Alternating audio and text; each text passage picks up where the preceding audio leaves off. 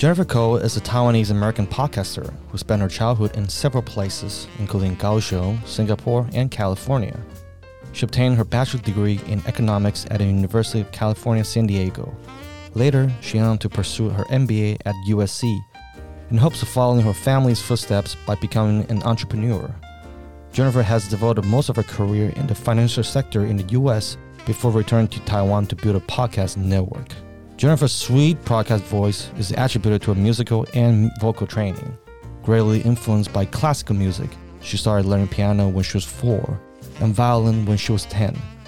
Jennifer has also won countless awards from English and Mandarin speech contests.